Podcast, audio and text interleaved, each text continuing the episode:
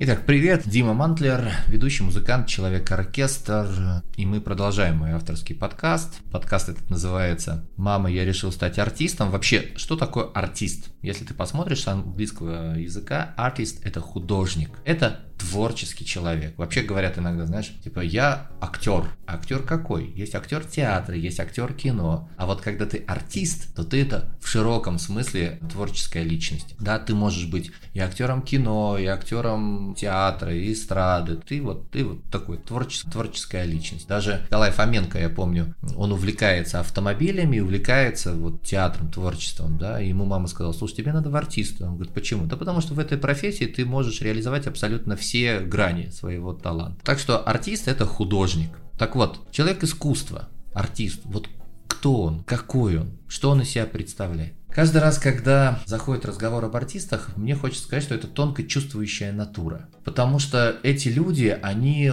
умеют ухватить что-то такое, чего обычно в матрице жизни не видно. Они могут семантически собирать эмоции в слова, они могут передавать настроение, они могут тебя отзеркалить и настроить тебя совершенно на другой лад. Это те люди, которые меняют общество к лучшему. У меня есть история из моей жизни. Мы студенты третьего курса в театральной академии и заказываем такси из театральной академии в театр в Петербурге с Маховой на Народную надо было переезжать. И тогда не было вот этих вот приложений, тогда нужно было такси заказывать по телефону. И мы попросили у, у актера телефон, заказали такси, и нам операционистка говорит, сейчас к вам такой таксист приедет. Мы такие удивились сначала, ну, положили трубку. Ну и реально, буквально минут через 5-10 мы там что-то играем перед театром, перед э, академией, что-то там кричим, прыгаем. Останавливается машина напротив театра. Э, это такой прям реально,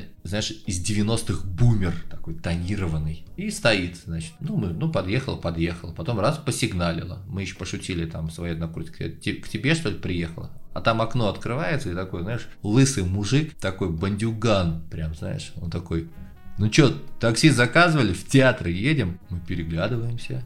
Ну, как бы, ну, вызвали, надо же ехать в такси. Садимся туда, а там все по классике. Крест висит, тонированные стекла, а из динамиков э, играет Владимирский Централ «Ветер северный». Но мы вжали, значит, в эти кресла, сидим, едем, а он вообще ни слова не говорит. То есть играет этот «Владимирский Централ, ветер северный». Мы, значит, сидим молча едем. Вся наша прыть актерская куда-то подевалась. Потом он резко выключает, значит, приеме, а он такой сидит, знаешь, в кожаной куртке, очки солнечные. Мне кажется, что артисты зря топчут землю. Все раз еще больше вжались в машине. А я самый старший на курсе, потому что я был после училища, уже там не 17-летний, а 20, 21 год мне было. И я был старший, я такой, а почему? Он говорит, а что, говорит, от вас прок какой? Мостов, говорит, не строите, железных дорог не строите, дома не строите, хлеб не печете. Мы такие, ну да, да, главное сейчас вот доехать живыми, здоровыми. А потом я такой не выдерживаю и говорю, вы действительно так думаете? И он мне так